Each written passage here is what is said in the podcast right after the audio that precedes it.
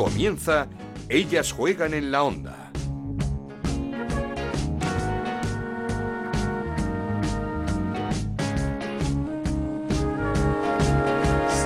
¿Qué tal? Bienvenidos una semana más a Ellas Juegan este podcast que hacemos en Onda Cero para hablar de fútbol femenino. Nos podéis encontrar en ondacero.es y en nuestra cuenta de Twitter en arroba Ellas Juegan OCR. Nueva jornada de liga en la Liga F, en la Liga Femenina, marcada por las goleadas tanto del líder del Barça 0-6 ganó en Villarreal con dobletes de Aitana y de Osoala y del Real Madrid segundo clasificado 7-1 ganó a la Real Sociedad también con doblete de Atenea del Castillo. El Levante se llevó el derby, polémico derby ante el Valencia 3-1 con nuevo gol de Mayra, la jugadora levantinista ya recuperada de su lesión tan importante para el conjunto de Sánchez Vera y luego escucharemos el enfado de la capitana del Valencia de Marta Carro con el arbitraje en este partido, en este derby. El Madrid Club de Fútbol volvió a la senda de la victoria, ganó 1-2 al Athletic Club de Bilbao y victoria también del Atlético de Madrid ante el Eibar 3-0 con otro doblete, el de Seila Guijarro, que ha empezado y de qué forma su andadura en el conjunto rojo y blanco. Otro partido polémico, el que ganó el Betis 1-3 al Sporting de Huelva con expulsión de Antonio Toledo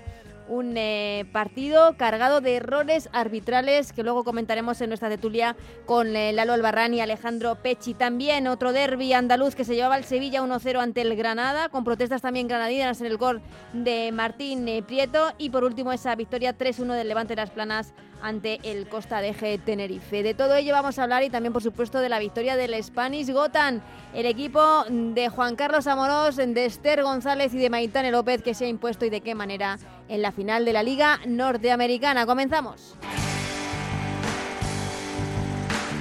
Esto es Ellas juegan en la onda, el podcast de Onda Cero, en el que te contamos todo lo que pasa en el fútbol femenino.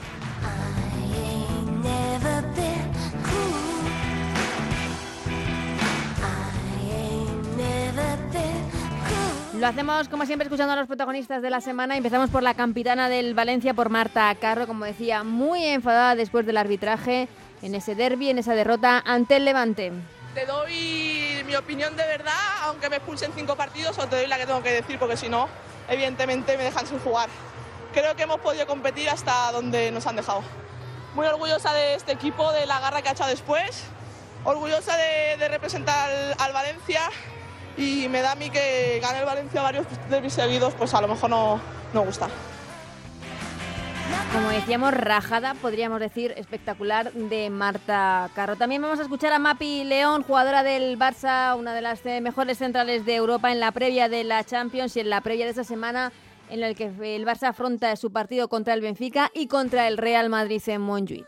Tenemos muchas ganas, esta competición es muy bonita, el trabajo que hacemos es para ser el mejor. Entonces, si te pones el reto, seguramente si te quedas, te quedarás alto, ¿no? O sea, el reto, el reto siempre es eh, intentar ser los mejores y para eso es para lo que trabajamos. Y es que el Barça vuelve a partir como favorito en la Champions para revalidar el título. Y por último vamos a escuchar se oye un poquito mal, avisamos que no se escucha del todo bien, pero seguro que habéis visto el vídeo por redes sociales. Es la arenga de Luis Rubiales la tarde antes de la final del Mundial a las jugadoras de la selección. No veo, lo dije entonces, con el día de Japón, no veo un equipo, no veo un equipo como A ver, por ejemplo, ahora, ¿quién tiene más alma, ella o nosotros? No te escucho. Nosotras. ¿Cómo? Nosotras. A ver, Alessia, ¿quién tiene más calidad, ella o nosotros? No te escucho. Nosotras. Venga. Nosotras. Nosotras. Pero mi paisana, ¿quién tiene más ovario? ¿Ella o nosotros? Nosotras. Venga, ¿qué le digan más? Nosotras. Nosotros. Ahí está. ¿Quién tiene más inteligencia? ¿Ella o nosotros? Dilo a la primera, venga. Nosotras. Ahí. Todas juntas. ¿Quién es mejor selección? ¿Ella o nosotros?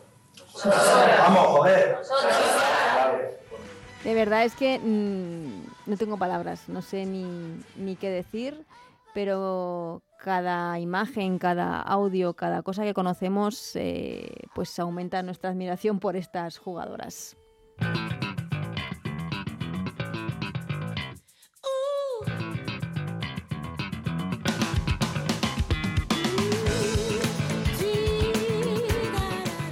Y admiración y mucha es la que tenemos por nuestra invitada de hoy de este programa de la semana. Es María Pri, la entrenadora del Betis, con la que hablamos cada temporada, porque es un lujo, porque es un placer, porque sabe mucho de esto y porque además le teníamos que felicitar, darle enhorabuena, temporada especial que afronta ya como madre, como madre y además de trillizos. Ya nos contará cómo lo hace. María, ¿qué tal? ¿Cómo estás? Hola, ¿qué tal? ¿Cómo está? Muy bien.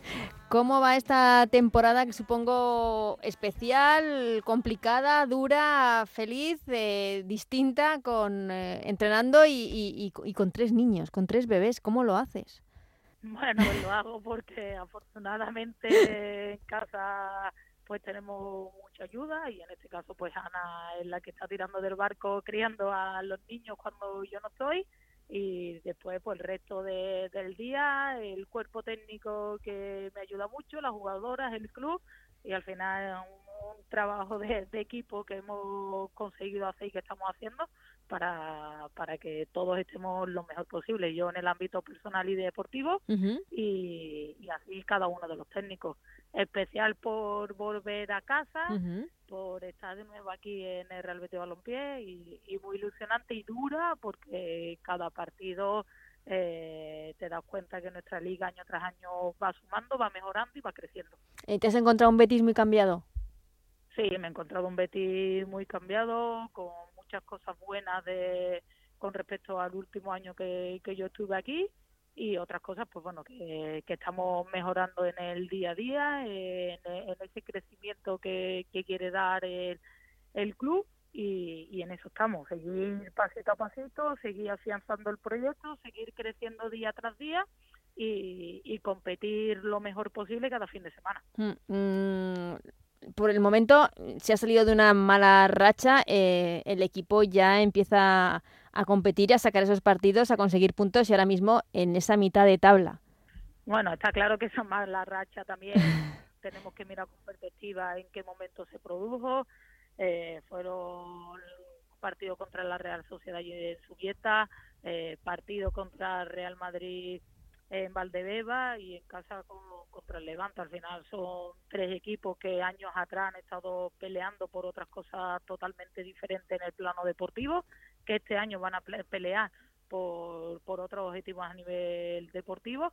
Así que bueno, nosotros sí que teníamos claro que no podíamos perder la perspectiva de esa mala situación que atravesamos, sino seguir creciendo, mejorar en aquello que teníamos que mejorar y es lo que lo que hicimos, seguir confiando en, en el trabajo diario y al final, pues bueno, eh, no, no, lo- los resultados nos están acompañando, que, que es lo positivo. Mm, mm, ¿Qué se puede esperar? ¿Qué pueden esperar los aficionados esta temporada del Betis? Porque es cierto que, que, el, Betis en los últimos años ha estado luchando por, eh, por la permanencia pues casi casi hasta, hasta el último minuto. Eh, puedes, se, se- puede log- no decir con soñar con algo más, pero, pero vivir más desahogado esta temporada. Bueno, esa es la idea que tenemos todos los que estamos aquí trabajando en el día a día y sobre todo las jugadoras. Al final, eh, cuanto antes consigamos la permanencia, eso también nos, nos da tiempo para preparar y seguir consolidando el proyecto de cara a un futuro y cuanto antes lo consigamos creo que es mejor. A partir de ahí, pues bueno, vamos ahí en el día a día porque ni en esa mala racha que pasamos éramos las peores ni ahora de la semana pasada haber conseguido tres triunfos eh, somos las mejores. Vamos ahí en el día a día, con los pies en la tierra, con ganas de seguir trabajando, con ganas de seguir aprendiendo y con ganas de seguir mejorando. Y eso es lo que nosotros intentamos meterle en la cabeza a las jugadoras. Ujú. ¿Qué tal plantilla te has encontrado? ¿Qué, qué valoración haces de, de estas jugadoras que, que tienes, con las que vas a tener que afrontar esta temporada? Yo estoy contenta, además en el día a día nos están dando muchas alternativas, nos están dando muchas soluciones y sobre todo muchas ganas de, de aprender y muchas ganas de, de seguir creciendo. Hay jugadoras que estos últimos años no, no habían atravesado una buena situación a nivel deportivo, pero pero se han puesto el mono de trabajo y la verdad que, que las ganas de crecer, las ganas de mejorar, hace que al final los resultados cada fin de semana los podamos tener más cerca para conseguir eh, puntuar y, y yo estoy muy contenta con el grupo humano que hemos conseguido eh, formar. Está claro que cuando no juegan, pues hay mosqueo, igual que cuando juega eh, está súper contenta, pero bueno, intentamos gestionar todas esas emociones entendiendo que lo que prioriza es el equipo y, y todas tenemos que estar al servicio del equipo. Mm, eh, no sé si, si te pasará a ti también, porque hablábamos al principio de temporada con, con Ángela Sosa, eh, pues que, que este su proyecto en el, en el Betis no, ha sali- no había salido como ella pensaba y que se había echado tal nivel de peso y de responsabilidad a la espalda que casi no ha podido disfrutar de, de, de- de estos años en, en el equipo. Y, y es que supongo que para la gente que está implicada en el club, como es tu caso también, eh, la responsabilidad eh, es enorme, no es solo deportiva, sino también sentimental. Bueno, a mí no me ocurre personalmente lo ¿No? mismo que, que, a, que a ella, no. Yo estoy disfrutando como una niña chica de cada entrenamiento, de cada partido, de se pierde y se gana, da igual. Creo que, tenemos que crecer mucho y tenemos que creer mucho en el proceso, en el día a día.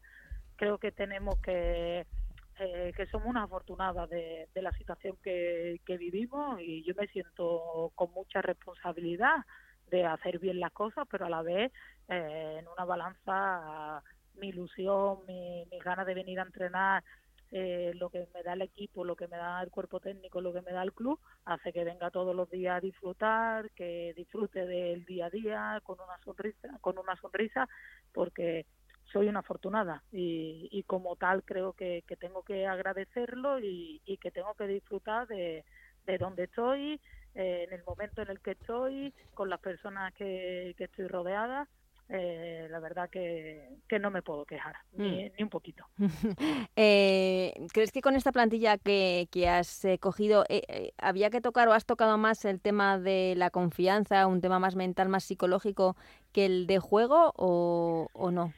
No, nosotros aquí hacemos trabajo en diferentes parcelas, porque al final todo influye en el rendimiento de, de la futbolista y como tal, pues hay momentos que tienes que hablar con cada una de las jugadoras, con las que más necesiten ese eh, aspecto más psicológico, de control de emociones, de esa positividad, de que confíen en ellas.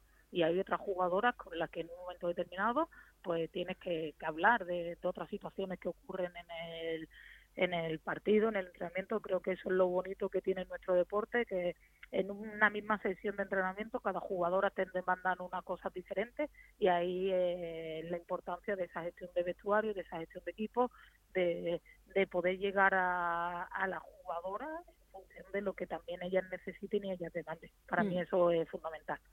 ¿Y ¿Te ha cambiado la maternidad a la hora de, no sé, de gestionar el vestuario o no? No, me ha cambiado la maternidad en relativizar todavía más eh, los problemas y las cosas del día a día, pero no me ha cambiado la maternidad a la hora de gestionar mi vestuario, sigo siendo la misma. Sí que es verdad que a mí lo que me ha ayudado a, a gestionar, creo, cada día mejor los vestuarios es la experiencia que me he llevado en otros clubes y con otras jugadoras y cuando estuve aquí el poder entrenar a la gran cantidad de jugadores que he podido entrenar. Eso sí que me ha ayudado a poder gestionar o saber eh, en el día a día o intentar eh, gestionar el vestuario lo mejor posible, pero la maternidad no, la maternidad me ha ayudado a relativizar mi vida en general. Mm, eh, relativizar y supongo que a priorizar, te refieres también, ¿no? Sí, por supuesto. Al final, problemas que podemos tener en el día a día, Claro. después de lo vivido, pues bueno, eh, a tirar para adelante Ujú. y, y- y a seguir, no, no, no nos queda otra. Así que, que contenta y, y muy bien. Creo Y- que la maternidad me ha ayudado en muchísimas otras cosas, pero, pero eh, en eso a nivel deportivo no me influye tanto. Sigue siendo la, la misma. Eh, eh, no sé, te, te escuché después de ser eh, madre, eh, yo creo que unas palabras, un, discurso bastante, yo creo que necesario, porque tenías muy claro que te ibas a tomar tu baja por maternidad cuando estabas en el Madrid Club de Fútbol entrenando. Mm, ¿Cómo ha sido? ¿Has contado con el apoyo tanto de, pues del club en ese momento, de jugadoras del fútbol en general? ¿Cómo, cómo lo has vivido? Porque supongo que es importante eh, que la gente entienda que es un periodo de baja necesario y, y que la gente se tiene que tomar. Bueno, a ver, yo, yo es que lo tenía muy claro y como tal se lo trasladé al Madrid, además mi situación siendo madre de trillizo y prematuros, pues todavía más aún. eh, pero lo tenía claro que cuando quisiera ser madre iba a ser madre también para no seguir poniendo en ese momento el fútbol por delante de, de mi vida personal. En ese momento mi vida personal en este caso con, con mis hijos y, y, con mi mujer iban a estar por delante porque la situación lo requería y porque realmente era lo que me apetecía. A partir de ahí, pues sí que me chocó eh, toda en un momento aluvión de crítica de, de por qué me cojo la baja, por qué no me cojo la baja, Ujú. por qué soy, cómo voy a dejar mi equipo tirado, pero sin embargo por parte del Madrid desde primera hora apoyo total, parte de la, por parte del equipo todas las jugadoras apoyo total, eh, parte de, por parte de las federaciones, eh, compañeros de profesión, jugadoras, eh, no hay campo en el que yo vaya ahora mismo y me digan, oye María, ¿cómo están tus niños? Entonces yo me sentí muy muy arropada y muy apoyada, así que es verdad que que las personas que bueno que no conocen el contexto, que no conocen a María Pri, que no conocen todo lo que estaba pasando, pues bueno, eh, se echaron la mano a la cabeza porque la primera persona que se coge la baja de, maternidad en este caso, pues fui yo, pero bueno, eh, creo que era lo que tocaba y así lo hice, fui fiel a mi a mis pensamientos, a mis valores en ese momento, a mi familia, a mí misma de, de que realmente era lo que lo que me apetecía porque creo que tampoco hubiera sido justo para el Madrid que, que yo tuviera la cabeza más tiempo en Sevilla que en Madrid por no querer coger las bajas creo que no era justo ni para la jugadora ni para ni para el club ni para nadie. Al final eh, contrataron a, a Viti y hizo un trabajo espectacular entonces creo que, que todo el mundo salió contento y salió beneficiado de esa situación. Lo que gusta a la gente opinar y juzgar, ¿no? También sobre los aspectos personales de los demás. Bueno, eh, yo hace ya mucho tiempo que, que bueno, que las críticas si son constructivas y si son gente de mi entorno, de gente que realmente me conoce y sabe mi contexto, pues está claro que, que las escucha y porque te hacen ver a lo mejor otro punto de vista que, que tú no ves en ese mismo en el día a día pero del resto de personas que no conocen el contexto, que no conocen la situación, que no saben la relación que en ese momento había entre el Madrid y María Pri en la llama, pues bueno, creo que, que poco más hay que decir. A mí lo que la verdad que me sorprende como en este momento y, y en, la época, en la época en la que estamos, eh, nos echamos la cabeza porque un trabajador de cualquier trabajo se coja su tiempo por cuidado del menor. Para mí eso sí que, que creo que, que para hacernos reflexionar y como digo todo el mundo es libre de poder expresar su sus pensamientos pero bueno eh, Mm. sin ofender y, y dentro de unos límites Sí, es que igual estamos muy acostumbrados a cualquier jugador que se pierde este partido porque ha sido padre, pero en el siguiente está. Entonces, es como que pues igual en el mundo del deporte también tenemos que hacer una reflexión sobre este tema de la maternidad y la paternidad, pero bueno, no sé. es que si en lugar de quedarse embarazada Claro. Ana me hubiera quedado yo pues hubiera sido lo mismo Claro. la entrenadora no puede seguir en ese momento entrenando. Para mí lo que espero y, y era una de las cosas, una de las conversaciones que yo tuve con, con determinadas personas, es que espero que, que no sea una limitación para que una mujer sea entrenadora. El pensar que, que se puede quedar embarazada, que la voy a perder, bueno, creo que, que hay otras alternativas, los entrenadores interinos o entrenadores eh, asistente técnico, no sé, creo que, se le pueden dar muchas alternativas, pero que no sea un lastre más que podamos llegar a tener las mujeres para poder entrenar. Exactamente, que no tengas que estar escogiendo entre, eh, pues eso, quiero ser madre pero no puedo porque voy a perder el trabajo o mm, no, es, es que la cosa no, y más donde estamos ahora mismo, no debería ser así, pero, pero, pero siguen sucediendo este tipo de, de cosas. Em, María, y después se termina la baja, se llega esa llamada del Betis, ni te lo piensas, imagino. No, no, ni me lo pienso. Eh, Volver a casa. Yo, no, claro, volver a casa con mi familia, además, como ya he dicho, madres de trillizos, que la familia esté cerca, que los vivan, que los disfruten, eh, que nos ayudan además muchísimo en el día a día. Entonces, nuestros amigos nos están haciendo que este camino sea muy fácil y, eso también es de agradecer. Sí que es verdad que yo, por, por ese tema de, de respeto hacia el Madrid, porque siempre nos han ayudado en el momento que surgió esta posibilidad, eh, yo hablé con, con el Madrid también para que lo supieran, para para que llegáramos, para que no hubieran malos entendidos ni nada, porque siempre creo que tanto a ellos como a mí lo que nos ha caracterizado es que hemos sido muy transparentes siempre Ujú. y, y nos habían ayudado muchísimo. Entonces, en el momento que hubo esa posibilidad, yo también hablé con, con el Madrid para que todo el mundo eh, lo supiera y sobre todo ellos, porque bueno, eh, creo que ese respeto tenía que existir siempre. Mm. Eh, y durante este periodo no existió ningún tipo de llamada por parte de la federación, porque sabemos que han tanteado algunos entrenadores eh, después de, de la salida de, de Jorge Vilda. Mm, Lo que nos han contado algunos entrenadores es que tanteaban, pero sin saber muy bien lo que querían, no, sin nada claro. No sé si a María Pri le llegó también esa llamada o no.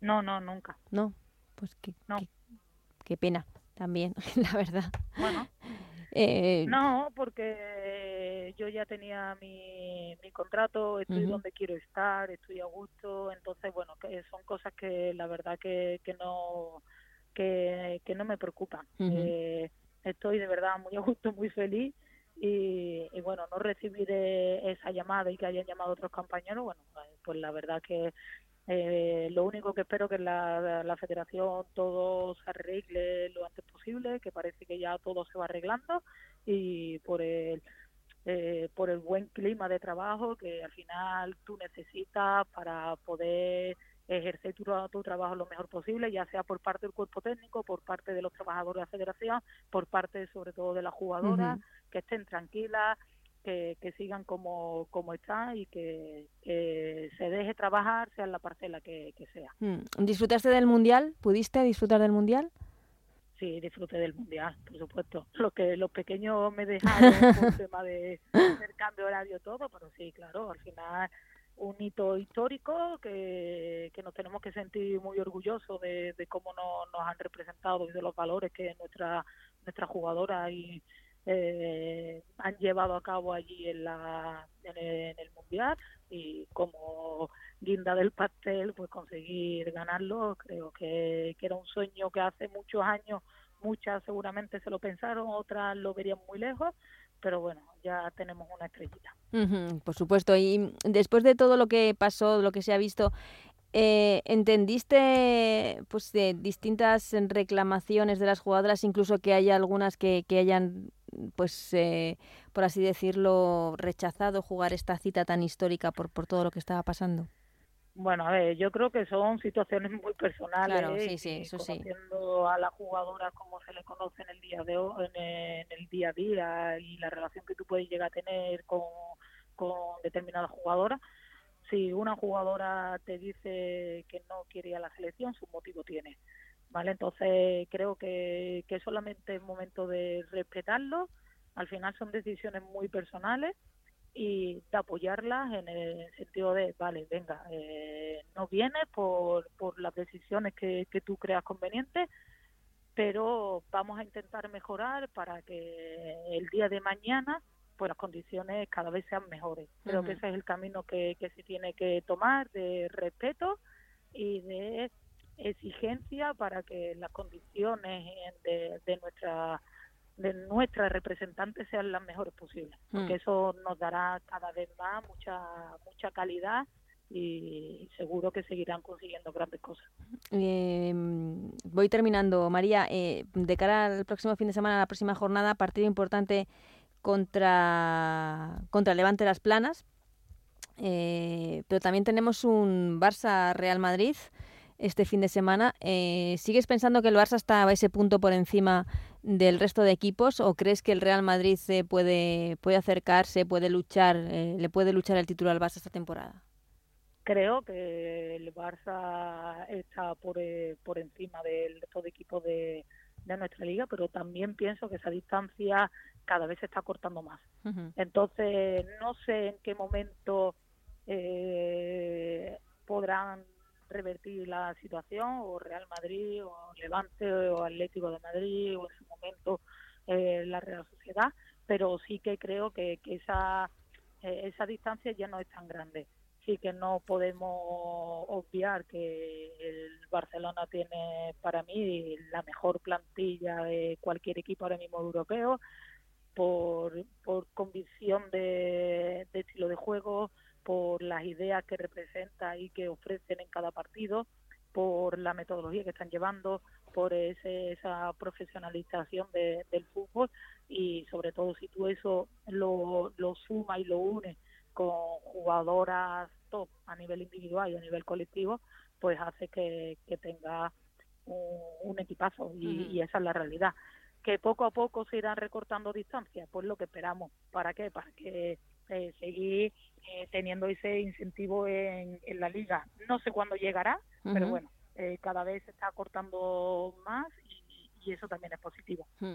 Eh, ya sí que es la última, María. Si pudieses escoger a una jugadora de todas las de la Liga F, de todas las que están participando en la Liga F, para decir, me la llevo a mi Betis, me la, me la puedo- me tengo te- cheque en blanco, eh, escoge la que quieras, que me la llevo a, al Betis para jugar esta temporada, ¿a quién escogerías? Yo ahora mismo soy muy fiel a las mías. Ni siquiera un refuercito de nada, ¿no? Te quedas, no, no, no hace falta que te despejes de ninguna de las tuyas. El año, el año que viene ya veremos. Vale, vale, soy muy fiel a, a mi equipo, que son con las que trabajo en el día a día, que son las que me aguantan, eh, los buenos momentos, los malos momentos, mis boqueos, con, con las jugadoras, con el equipo, por el partido, mi risa, y eso ahora mismo eh, no, no lo cambio, así que yo me quedo con las mías.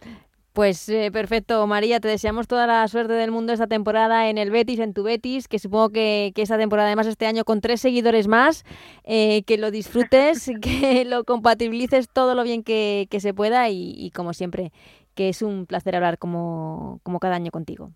Vale, pues aquí estamos. Muchísimas gracias por todo.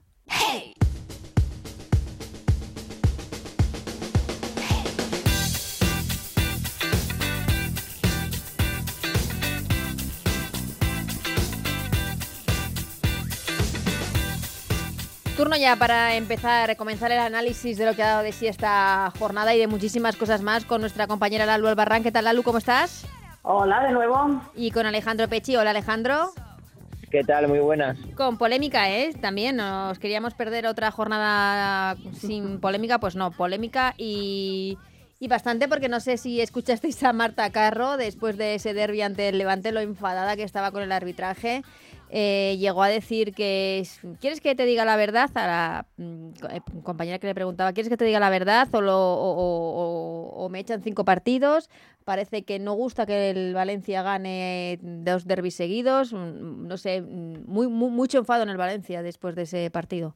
Mucho enfado en el Valencia, mucho enfado en el Sporting, Sporting de Huelva, Huelva también, en el eh, mucho enfado también en el Granada, en el derbi andaluz, en fin, es que eh, los fallos arbitrales, eh, por desgracia, no son, digamos que no son una sorpresa en nuestra liga, la Liga F, eh, todavía es un, digamos que es uno de los de los grandes problemas de, de esta competición, tiene también muchos otros, pero el tema del arbitraje es algo que cada día pues pues duele más porque claro ellas pidieron pro- ser profesionales se les concedió la profesionalidad eh, cobran unos sueldazos y luego pues no se refleja digamos esa profesionalidad en el campo y te encuentran pues muchos fallos pues garrafales y que a muchos equipos les pueden costar un descenso pero a ellas más árbitras también les pueden costar un descenso que a veces nos olvidamos y si aquí realmente ya que queremos llegar pues a una cierta igualdad con el fútbol masculino. Si aquí hubiera, si estamos en ese camino, si una árbitra mete la pata gravemente en un encuentro, pues que se vaya a la nevera, como pasa en el fútbol masculino, te pegas dos jornadas sin pitar y bueno, pues ya vuelves. Y esto en esta liga, pues, pues de momento no pasa y yo creo que debería de pasar. Sí, lo hablábamos de, de- también de- del Sporting de Huelva con la expulsión de Antonio Toledo, el entrenador en Sporting, que también se está jugando mucho esta, en esta temporada. Yo tengo que decir que conozco a Antonio de- desde hace 20 años y nunca le, vi- le había visto como le vi. Y es que yo he estado en mi casa, yo me alegro muchísimo de que gane el Betis, también me alegraría que ganase el Sporting, pero es que fue increíble, ¿no? En- la misma jugada además que te quitan un penalti que yo creo que es muy pitable, muy pitable. Es pitable, Eh, sí. Te pitan en contra uno que no es penalti, que si tienes un poquito de madurez, eh, no vamos a hablar de la madurez de Zulema, que lleva muchos años pitando, creo que de las más veteranas. Eh, la falta viene de largo, pero es que viene de, de un- casi un metro fuera del área de penalti, ¿no? Y en ese momento si hubiera sido falta de expulsión, que también, pues, eh, pues a lo mejor le hubiera dado un, un toque más al Betis, ¿no? Que pitó mal para los dos. Pero ya te fijas en el tipo de arbitraje que yo estuve mirando el partido y decía, pues es que hay jugadas que está pitando y está a 20 metros de la jugada. Hmm. Y eso, Mira, eh, al final Lalo, son cosas. Sí, además Alex estuvo allí, claro. Sí, eh, es lo que iba a comentar, que yo estuve allí y eh, primero hubo unas manos dentro, del aure- dentro del área de Sí, Paulita que fueron Paulita. muy Sí, y que, y que, y que sonaron, sonó, sonó la mano, lo digo yo que estaba en el campo, sonó la mano y, y que tampoco es, es total y absoluta responsabilidad de Zulema, porque también está asistida por dos asistentes y una cuarta árbitra, es decir, hay muchos ojos para para que ninguno lo vea y eso a mí lo que me extraña. Y luego el penalti a Rosa Márquez que es el penalti estaba fuera del área claramente creo que ahí tiene mucha responsabilidad la asistente que no está bien colocada Eso y al no es. estar bien colocada pues no ve el penalti o lo ve en una posición diferente y al final termina concediendo lo que oye que si es penalti tienes que echarle tarjeta a la jugadora que lo hace roja no porque es una disputa de balón Amarilla. pero sí le tienes que le tienes que sacar la amarilla si es falta Mm. la tienes que expulsar Ujú. hacer la, eh, la última mujer en en la, en la jugada y luego hubo una acción que el balón salió por línea de fondo, dio en el palo de la línea de fondo y pitó banda, o sea, una- unas cosas, unas cosas. Pero es- que, Ale, yo- lo que veía en el, ca- eh, desde la, se veía desde la tele, eh, había, yo creo que había faltas que estaba pitando por intuición, porque muchas jugadas, sí, digo, la, más de la mitad de ellas no estaban ni cerca de ellas. Es que no estaban No, ni no, cerca, no, ya, no. ya por errores de base. Sí, si es que ni siquiera estaba bien colocada, o no sé si es que le- a lo mejor estaba lesionada y no lo sé. Yo digo que eh, el día del el Valencia es normal que Marta esté enfadada porque creo que hubo una decisión en uno de los goles que podía haber pitado falta, pero lo del Sporting fue muy clamoroso eh, el arbitraje. ¿eh? Sí, Eh, lo que iba a decir es que estamos hablando además de Zulema, como dices, una árbitra experimentada, de pues eh, de las que tiene más experiencia en, en las que están arbitrando ahora mismo la liga femenina, pero es que también puede dar la, la- la sensación, como dice Alejandro, de que pitas mal no pasa nada. Eh, entonces de- es. no te van a Mm. quitar no te van a quitar tu puesto porque además eh, no debe haber muchas árbitras ahora mismo para pitar en la Liga F en la primera división es como una sensación de que me acomodo aquí porque mm, aquí por el momento mm, vivo en una zona de confort bastante aceptable con, con un buen sueldo y, y, si, y es que eh, responsabilidad por el momento cero porque no tengo ningún tipo de castigo. Yo, eh, eh, cuando veo a las arbitras, siempre pienso en una frase que en su día eh, me dijo Marta Frías, que ella me dijo que ellas se equivocaban. Y siempre, eh, pero que si una árbitra al final del partido, que incluso durante el partido sabe que se ha equivocado, se va con la conciencia tranquila a casa, es que no es buena árbitra. Y yo estoy segura de que Zulema, el, el día del Sporting, se fue muy tranquila a casa. Eso es la sensación que me da. Pues Y eso es doloroso, ¿eh? porque se está jugando mucho dinero. claro. Sí, y que, y que a ver, ella, da igual, semana decía pita otra vez. es una árbitra que, que tiene la cara pelea internacional. Claro, por eso digo. Eh, sí, a- es verdad que a mí no es una árbitra que a mí me termine de gustar. Es verdad que yo no, soy- no soy mucho de, de Zulema, pero tiene la cara pelea internacional y tiene bagaje en la élite, lo cual me sorprende ese arbitraje. También en el Sevilla-Granada, el gol de Martín Prieto viene precedido una jugada en la que una jugadora, Alba Pérez, que está tirada en el suelo, que el árbitro no, para el partido y termina después la jugada en gol y Alba Pérez no puede continuar. En fin, son ciertas cosas de interpretaciones que es lo que te, esa, ese tipo de interpretaciones te lo da la experiencia, pero claro, eh, una liga profesional no puede ser un campo de pruebas, ahí tiene que haber gente que esté preparada, porque si no perjudica no solo a los equipos, sino también al espectáculo, y si perjudica al espectáculo, pues perjudica a la competición entera. Mm. Eh, desde luego, en esos dos derbis sevillanos, como decía, eh, andaluces, perdón, y como decía Alejandro, esa victoria del Sevilla ante, ante el Granada y la del Betis ante el Sporting de Huelva, dos equipos, Sevilla y Betis, que respiran eh, todo lo contrario el Sporting y el Granada, que se ven eh, abocados a sus puestos de descenso. En estos momentos, además, eh, preocupante ya el Sporting de Huelva con tan solo un punto. el Sporting de Huelva, Ana, es el peor arranque de su historia. Un punto en ocho partidos es el peor de su historia. Mira Mm. que ha habido años duros, pero este año está costando más de la cuenta. Y esta semana tiene un partido crucial, yo diría una final ante el Eibar en Ipurúa, en Ipurúa, que es un rival directo.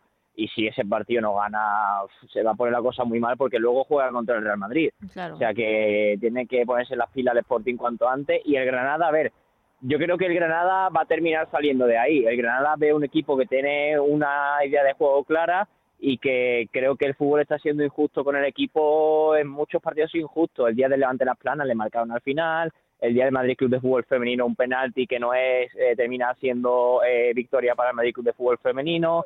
Luego el día del Sevilla, una jugada polémica que también acaba en gol y no terminan de. y, pierden un, un- el, el punto que tenía con el 0-0. En fin, que creo que está siendo injusto el fútbol con el Granada y pienso que si siguen con esta filosofía de juego, yo espero que los puntos lleguen, porque es un equipo que, que sí que tiene una idea clara de fútbol. Es decir, el Granada recibe al Villarreal la próxima jornada, también partido importante. Eh, por arriba, Barça y Madrid siguen ese duelo y los dos parece que ya cogen un poquito de velocidad de crucero. 0-6 ganaba el Barça al Villarreal, 7-1 el Real Madrid a la Real Sociedad. No sé si sorprendía un poco esa, esa goleada, pero parece que llegan en gran momento tanto para sus partidos de Champions como para el eh, clásico del domingo a las 12 en Montjuic. A mí me sorprendió mucho el, el partido del Real Madrid ante la Real. El Real Madrid jugó muy bien, claro, pero qué mal jugó la Real Sociedad. O sea, yo jugaron muy arriba, de los mm, hubo cuatro goles que fueron prácticamente calcos. Eh, yo creo que la Real ahí se le podría exigir un poquito más de lo que hizo antes el Real Madrid, pero vamos, salieron como un vendaval. Y el Barça, pues oye, ¿qué podemos decir? Además con rotación en el, en el once titular, o sea, tenía tenía varias jugadoras en el banquillo que yo creo que van a ser importantes en Champions, que, que Jona les ha dado descanso y ya se pueden permitir hasta esas cosas. Para el... Lo, de la, lo de la Real fue eh, uf, fue Ya, un desastre. O sea, es que, es que eh, un desastre en mayúscula. mm, fue uno de los partidos, peores partidos que recuerdo la Real de hace mucho tiempo. Bueno, podríamos Sí. recordar el mismo partido de la Real contra el Real Madrid, eh, también en Valdebebas. En Valdebebas. Fue igual de desastre, el año pasado, sí, igual. Mm. Pero una Sí, la, la diferencia que veo con este año es que yo veo la Real y desde el principio de temporada eh, lo estoy viendo que bajo mi punto de vista tiene una plantilla corta, la Real Sociedad, y cuando no está no está Mayur se nota, se nota mucho arriba. Y, y Sí. por- de cara al, al- No sé, por cierto, ¿lo llamáis clásico o pensáis que el clásico está hecho para otro emparejamiento?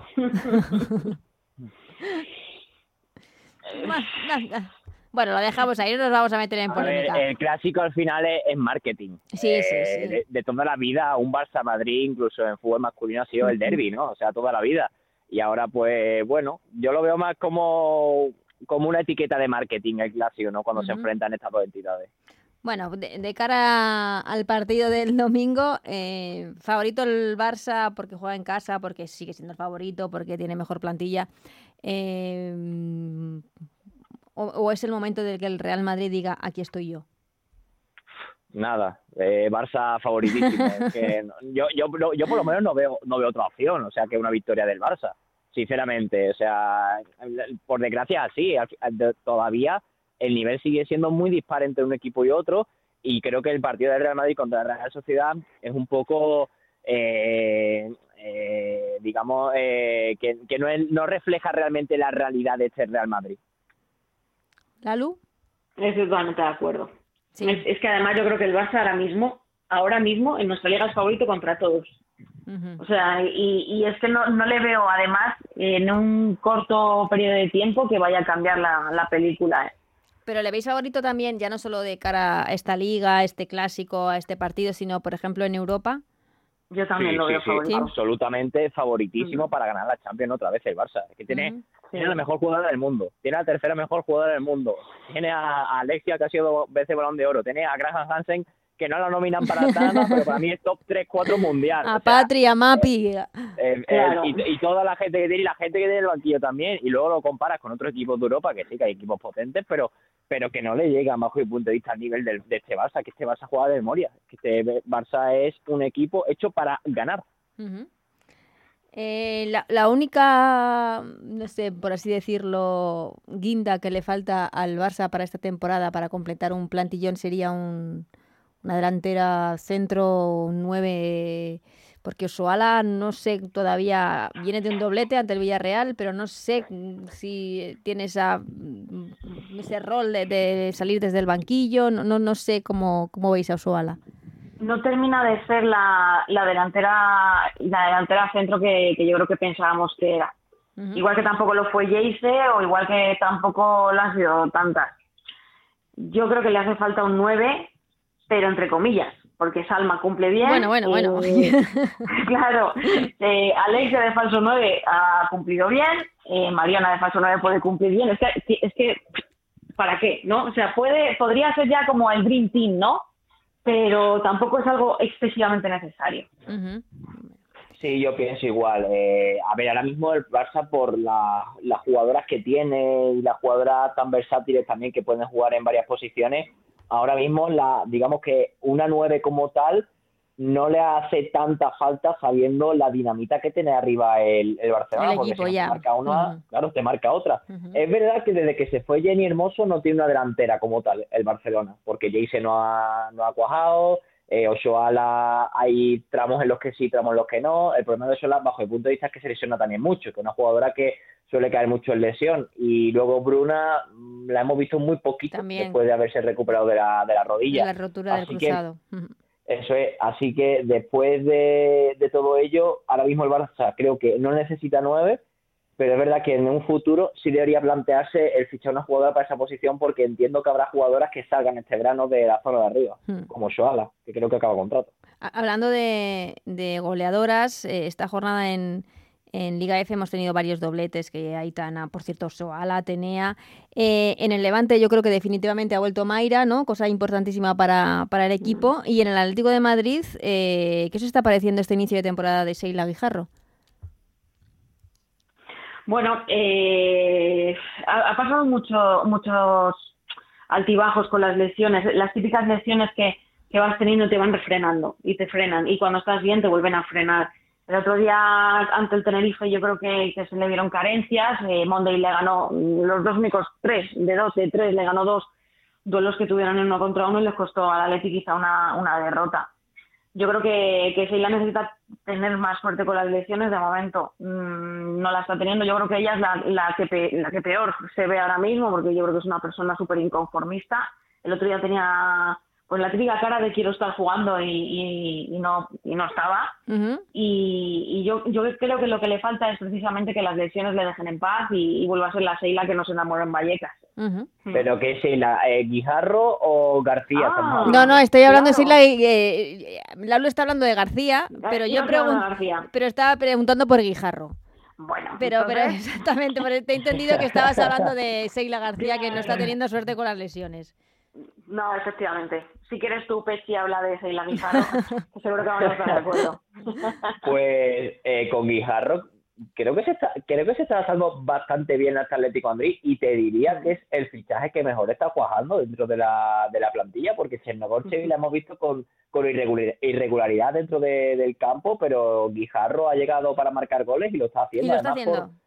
Eso es, por la forma de jugar del Atlético de Madrid, que suele colgar mucho balones al área, tiene, también dispone de muchas acciones a balón parado, tiene a Vanini que las pone donde quiere, eh, Guijarro de cabeza creo que ha marcado, si no todos los goles, de- no, todos no, pero creo que de los cinco goles, cuatro han sido de, de cabeza, los de Sheila Guijarro, una jugadora que va muy bien al remate, que lleva cinco goles esta temporada, que el otro día marcó dos y le dio la victoria al equipo, para mí el, el fichaje de Sheila, eh, por lo que estamos viendo, eh, acertado en el Atlético de Madrid. Ujú, Desde luego. Es una jugadora que además eh, se supo reinventar, ¿eh? porque es una jugadora que yo la primera vez que la vi la vi jugando con el Levante, eh, luego pasó al Málaga, luego Villarreal y ahora vuelve a estar como arriba eh, en top. No es la muestra de que con, siendo persistente todo llega. Y para cerrar, pues eh, comentar la victoria. Vuelve a la victoria, a la senda de la victoria, el Madrid Club de Fútbol la- ante el Athletic Club de Bilbao 1-2 y esa victoria también del Levante Las Planas 3-1 ante el Costa de G de Tenerife para cerrar, como digo, y repasar todos los resultados de que nos ha dejado la jornada. Pero quería también que me comentaseis eh, la victoria del Gotham, del Spani- Spanish Gotham en, en la Liga Norteamericana con una Esther que yo creo que no olvida este año en la vida. Eh, mundial, ahora la Liga, eh, primeras españolas que, que logran esta Liga, tanto Esther como Maitane López, junto con Juan Carlos Amorós en la dirección del equipo desde el banquillo. Eh, todo un hito eh, espectacular lo que ha conseguido este equipo. Que a, Ale le gusta mucho Juan Carlos. Mm, siempre lo dice. Sí, a ver, es que el cuerpo técnico Mm. de Gotham prácticamente en su mayoría estuvo en el Betis y yo Mm. hay gente ahí que tengo mucho cariño, le tengo mucho cariño a Juan Carlos, le tengo mucho cariño a Jesús Botello, el analista, a Adri Benítez, el prepa físico, y hay un, equipo- un cuerpo técnico que viene de aquí de España y que eh, junto a Esther y Maitane pues son, digamos, ese Spanish Gotham que logró el título de la National Women's Soccer League, hicieron historia porque ningún ninguna española había conseguido este ese título, coronar el fútbol femenino de Estados Unidos, que son palabras mayores, y además Gotham el año pasado quedaron últimas, ¿eh? O sea, fijaos la, cómo se ha reinventado el equipo y también cómo eh, funciona el sistema de competición en Estados Unidos. Al final, al ser franquicias, Claro. eh, puedes quedar un año el último y ganar el año siguiente. Eso también favorece el espectáculo. Es verdad que es una liga de nueve equipos, que tiene muchos parones, que hay mucha irregularidad en cuanto a la jornada, pero oye, en cuanto a espectacularidad de quién va a ganar el título el año que viene, esa incógnita que no tenemos en muchas ligas de Europa y, me- y menos en España, allí, allí sí tienen esa incógnita y eso favorece el espectáculo y la verdad que ah, eh, ahí está el resultado. El año pasado quedaron últimas, eh, este año ganan el título, Juan Carlos Amoros llegó a mitad de temporada y bueno, ha hecho ha coronado pues con el Hispanico tan este galardón, este título y Esther, bueno, qué decir de Esther, eh, una jugadora, si hablamos antes de Sheila Guijarro, que se ha reinventado, eh, también tenemos que hablar de, de Esther en ese sentido. En el Atlético de Madrid era suplente, luego llega el Levante, el primer año no marca ni un gol, el segundo eh, casi le arrebata el pichichi a Jenny Hermoso, va al Real Madrid, se convierte en una jugadora importante en Real Madrid, va a la selección, gana el Mundial y ahora gana la National Women's Soccer League, una jugadora que que, que ha pasado, digamos, por el, por el barro, Esther, que ha llegado a no Mm. contar, en- bueno, no contar, a ser suplente o, o un papel secundario en un equipo como Atlético Madrid y ahora que y ahora corona el, la, la National Women's Soccer League y marcando el gol. Y marcando el, victoria. el- el gol de la victoria. Y, y Lalu, lo que pasa es que mm, no quiero que pase también absolutamente inadvertido un hecho eh, como fue la, la retirada de Megan Rapinoe también en, en ese partido. Una retirada muy amarga con, con esa lesión a los tres minutos de juego. Una futbolista, yo creo que... mm, no sé si decir más importante por toda la referencia que ha sido fuera del campo, eh, mm, esas luchas siempre por las minorías, por la igualdad, eh, contra la violencia racial, eh, por la lucha de los derechos LGTBI, yo creo que una jugadora fundamental eh, por, por, por, por- por eso, por, por la lucha, por poner al fútbol femenino en el lugar que se merece. Para mí, la palabra que define a Megan, que por desgracia se, se retiró efectivamente lesionada, eh, es icónica. Y yo creo que va a ser icónica eh, siempre. Yo creo que su pelo morado, eh, su celebración de gol va a ser por y para siempre. Y yo lo que espero es que siga vinculada al fútbol femenino como en sus días hizo Mia Hamm con su fundación y que, y que alguien le dé un hueco a, a Megan en su, a Rapinoe en su, en su equipo, porque yo creo que va a aportar mucho todavía y todavía le queda por dar al fútbol femenino. Yo creo que si ella quiere, que luego a lo mejor quiere retirarse y no volver a saber nada, pero bueno, conociendo el papel que ha tenido fuera Claro. de los campos, que ha sido tan importante como el que ha tenido dentro, eh, yo espero que, que, no sé si en el Reino o- o en la propia Federación estadounidense le van a dar un hueco que, que se merece para seguir trabajando dentro del fútbol femenino. Que se merece y que necesitamos también que esté. Eso es. y, y para terminar, hemos escuchado, mm, supongo que habéis visto ese, es que no sé si decir yo de la vergüenza ya, porque es, es eh, la charla que Luis Rubiales eh, da la tarde antes de la final del Mundial a las jugadoras, una charla que pide que de Jorge Vilda. Eh, lo único que dice Luis Rubiales, eh, que lleva todas las razones que habrá un antes y un después de ese partido, a la vista está, pero luego hay unas imágenes en las que vuelve a tratar a las jugadoras como si fuesen unas niñas en un colegio que, que sinceramente me- eh, el, mérito que tiene esta selección al haber llegado donde ha llegado, ganar el mundial, con todas las trabas que han tenido que superar y, de las que cuáles algunas otras que no sabemos, ca- cada día me impresiona más. Bueno, yo creo que de, de todo lo que ha pasado con Rubiales, creo que de todo lo que ha pasado con Rubiales, e- esto quizás es lo menos grave de todo lo que Sí, no, evidentemente, eh, Pero es como la guinda, Eh, es como la guinda. Sí, es como, digamos, la guinda del pastel de, mira, así es, ¿eh? O sea, es verdad que, a ver, no creo que hiciera ese discurso con mala intención, ¿eh? porque creo que lo que busca es motivar a, a la plantilla. Es verdad que los métodos de motivación igual no son los más motivadores, pero yo realmente tampoco lo veo a él como, mm, digamos, eh, queriendo hacer nada malo. Es decir, que, yo en ese vídeo, y si realmente si me preguntáis, eh, no, no veo, o sea, veo que trata a las jugadoras, digamos, como niñas, pero no veo nada excesivamente grave en ese, en ese vídeo para lo que ha pasado con, con Luis Rubiales. No, si, si no es que sea grave, lo único es ver cómo las trata. Es que Yo creo creo que es, el- es como el reflejo, ¿no? Es- no se las toma en serio. Si teníais dudas, si tenéis dudas, esto era. Claro, es, que- es que es, puertas para adentro. es que exactamente es, es el, el- hecho de que evidentemente no las trata como jugadoras profesionales. Da esa Yo creo que lo que hemos sensación. tenido, Anita, es la suerte de las jugadoras que hemos tenido, que yo creo que es que estaban todas desconectadas en ese momento y seguramente cuando acabase eso se rieran de aquello y siguieran profesionalmente a lo suyo, porque es que si se toman en serio esto es, es que es vergonzoso. Ya, digo, y, y que y evidentemente que no es que sea grave ni haya ningún tipo de, de mala palabra ni de nada de rubiales contra las jugadoras, pero simplemente esa imagen, ese trato, es- no lo haría con los chicos. Es que es simplemente eso, que no lo haría.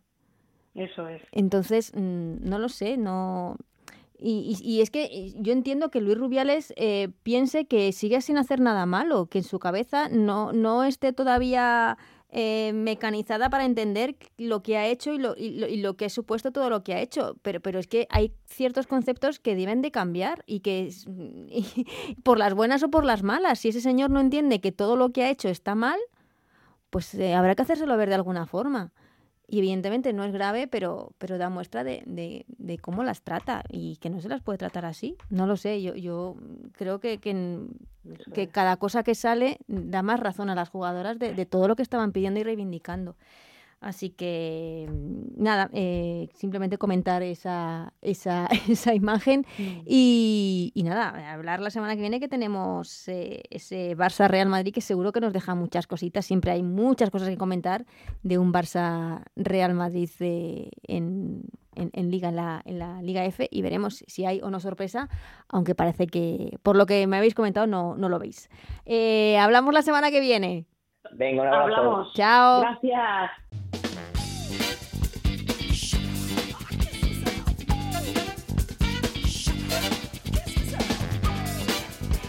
Pues hasta aquí el Juegan de esta semana. Nos vamos, pero siempre os dejamos el menú del fin de semana de la nueva jornada de Liga F, de la Liga Femenina, que comienza el sábado a las 12 del mediodía con el partido entre el Costa Deje de Tenerife y el Levante. A las 4 la Real Sociedad recibe al Sevilla, a las 6 y media duelo importante en la parte baja de la clasificación entre el y el Sporting de Huelva y a las 8 y media el Valencia recibe al Athletic Club de Bilbao. Para el domingo a las 12 del mediodía el partidazo el Barça Real Madrid que se juega en Montjuic y del que hablaremos y mucho la próxima semana aquí en Ellas Juegan. A las 2 de la tarde otro partido importante en la parte baja de la clasificación entre el Granada y el Villarreal. A las 4 el Madrid Club de Fútbol recibe al Atlético de Madrid, derby por todo lo alto en el Fernando Torres de Fuenlabrada. Y a las 6 de la tarde, último partido entre el Betis y el Levante, Las Planas. De todo ello, como digo, hablaremos aquí la próxima semana en Ellas Juegan. Hasta entonces, que seáis muy felices. Adiós.